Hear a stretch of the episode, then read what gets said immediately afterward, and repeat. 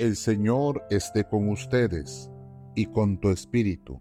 Lectura del Santo Evangelio según San Mateo. Gloria a ti, Señor.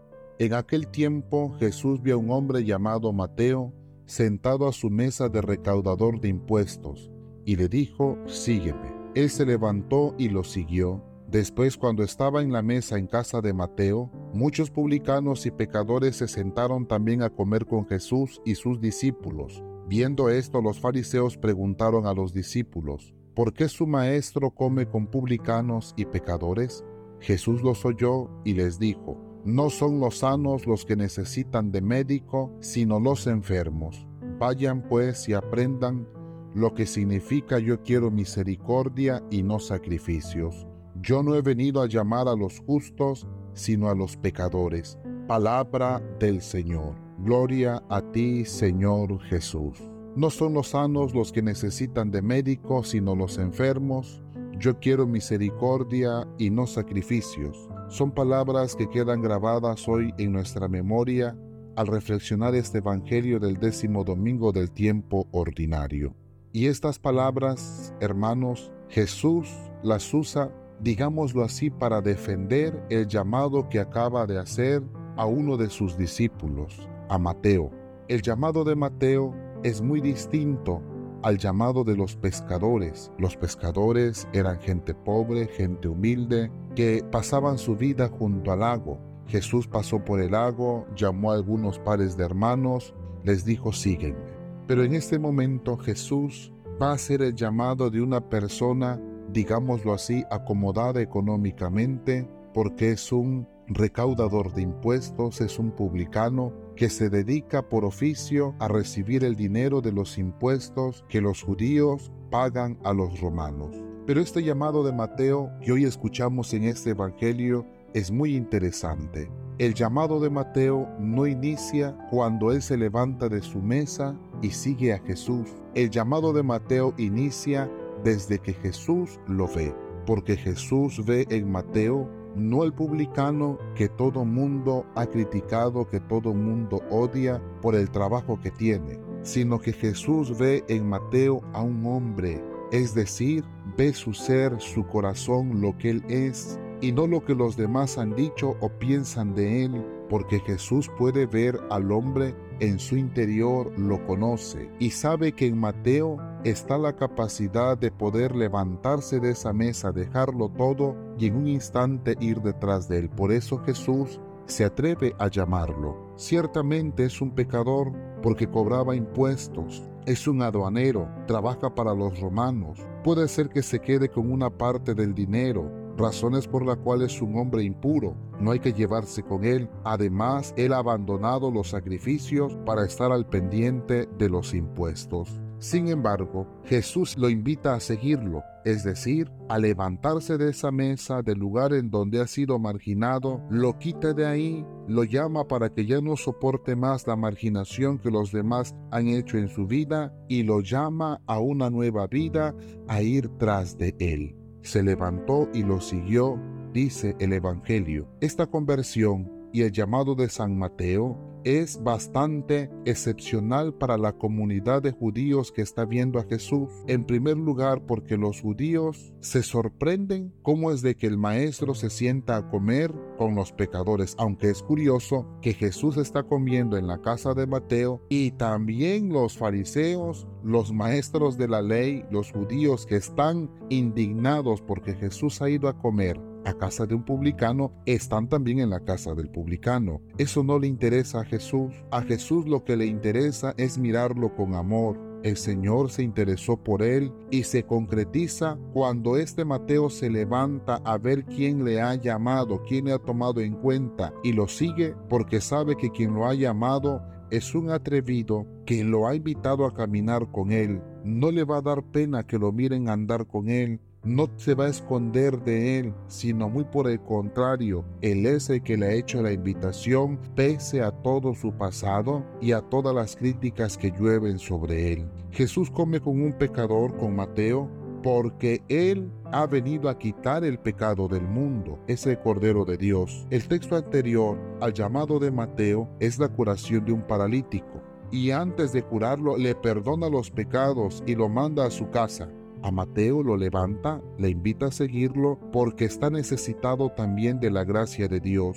Quien tiene a Dios en su corazón, antes de manifestar el enojo por el pecado, siente amor, siente misericordia por el pecador. Por eso Jesús hace una defensa del llamado que ha hecho con el texto de Oseas. Yo quiero misericordia y no sacrificios. Mateo es un hombre necesitado de esta misericordia de Dios. Esta vocación de Mateo sigue el mismo esquema que el llamado de los hermanos pescadores, ven y sígueme. Es seguir a Jesús de cerca, es seguir a Jesús como sus otros discípulos. Jesús llama a cada uno por su nombre porque lo conoce y ese llamado también es un llamado que hoy hace a la iglesia desde los lugares en donde cada uno de nosotros como bautizados estamos sentados cobrando nuestros impuestos con nuestras miradas, con nuestras palabras ofensivas, con nuestro corazón empedernido. Se convoca al publicano y no se convoca al pescador, el llamado del publicano a ser un discípulo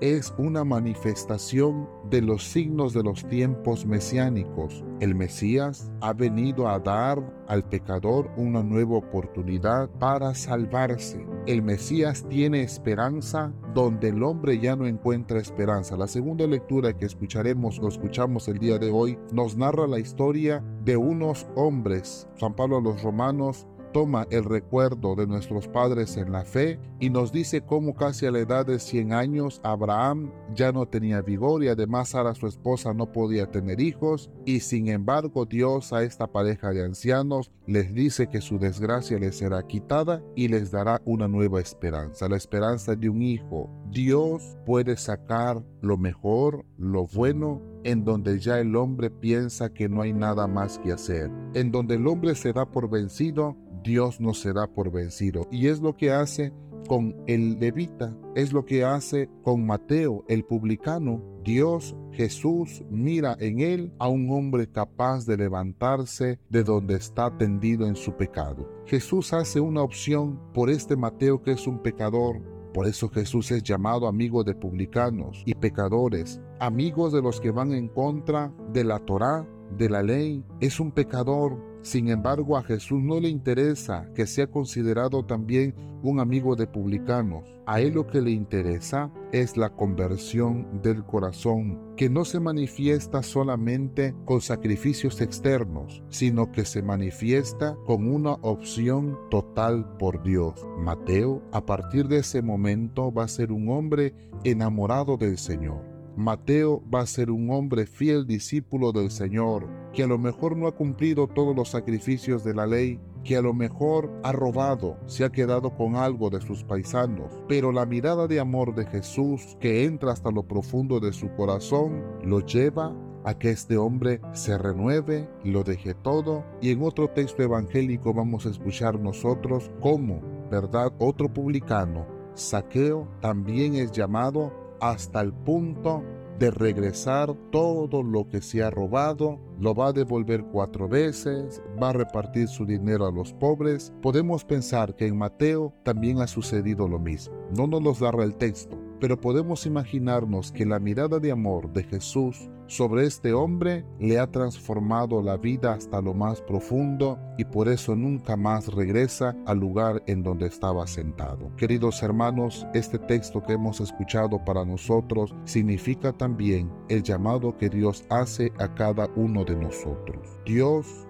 nos mira con amor. A Dios no le interesan nuestros pecados. A Dios lo que le interesa es el deseo y la capacidad que nosotros tengamos de levantarnos en donde el pecado nos tiene sentados, de levantarnos en donde el pecado ya nos ha hecho un puesto y hemos sacado rentas del pecado. Dios no quiere que nosotros saquemos rentas del pecado porque las rentas del pecado son más pecados, son más traiciones al amor de Dios. La renta del pecado trae como salario la muerte. Por eso Dios a ti y a mí nos invita en este domingo a seguirlo, a escuchar su voz. A lo mejor en nuestra vida también hemos sido marginados, A lo mejor en nuestra vida cada uno de nosotros también hemos sido criticados por nuestro pasado, hemos sido criticados a lo mejor por las cosas que hemos hecho, por las equivocaciones que hemos cometido en nuestra vida. Sin embargo, Dios hoy te dice a ti,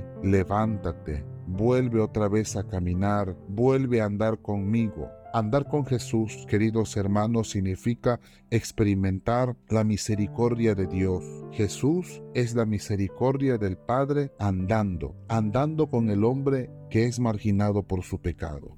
Va a rescatarlo. Pidamos al Señor que nos conceda la gracia de que tengamos la capacidad de levantarnos cada vez que nosotros hemos caído en un pecado. Abramos nuestro corazón al Señor y una cosa, un reto muy grande que los cristianos tenemos es tampoco escandalizarnos de las personas a las que Dios llama. Un pecado tal vez que en la iglesia o entre cristianos pudiésemos tener es que a veces nosotros nos admiramos porque alguien que nosotros conocemos sus pecados, de repente Dios lo ha llamado. No nos escandalicemos por eso. Dios llama a quien quiere, a la hora que quiere, y le paga el mismo salario a cada uno de los que llama a trabajar a su viña. A ti y a mí Dios nos ha perdonado mucho. ¿Por qué no debería de perdonarle a los demás? Yo no quiero misericordia que se transforme solamente en sacrificios, sino que, que, lo que Dios quiere es una misericordia que se transforme en amor, en oblación, en donación. Pidamos de Jesús que Él nos conceda la gracia a cada uno de nosotros de tener un corazón noble, un corazón sincero, un corazón radiante de amor por Él y que seamos capaces de dejarlo todo por seguirlo a Él. Él nos promete una vida mejor. Él nos promete una experiencia de amor mejor. Dios puede hacer nuevas todas las cosas en cada uno de nosotros si nosotros nos disponemos a cumplir su voluntad. Que así sea.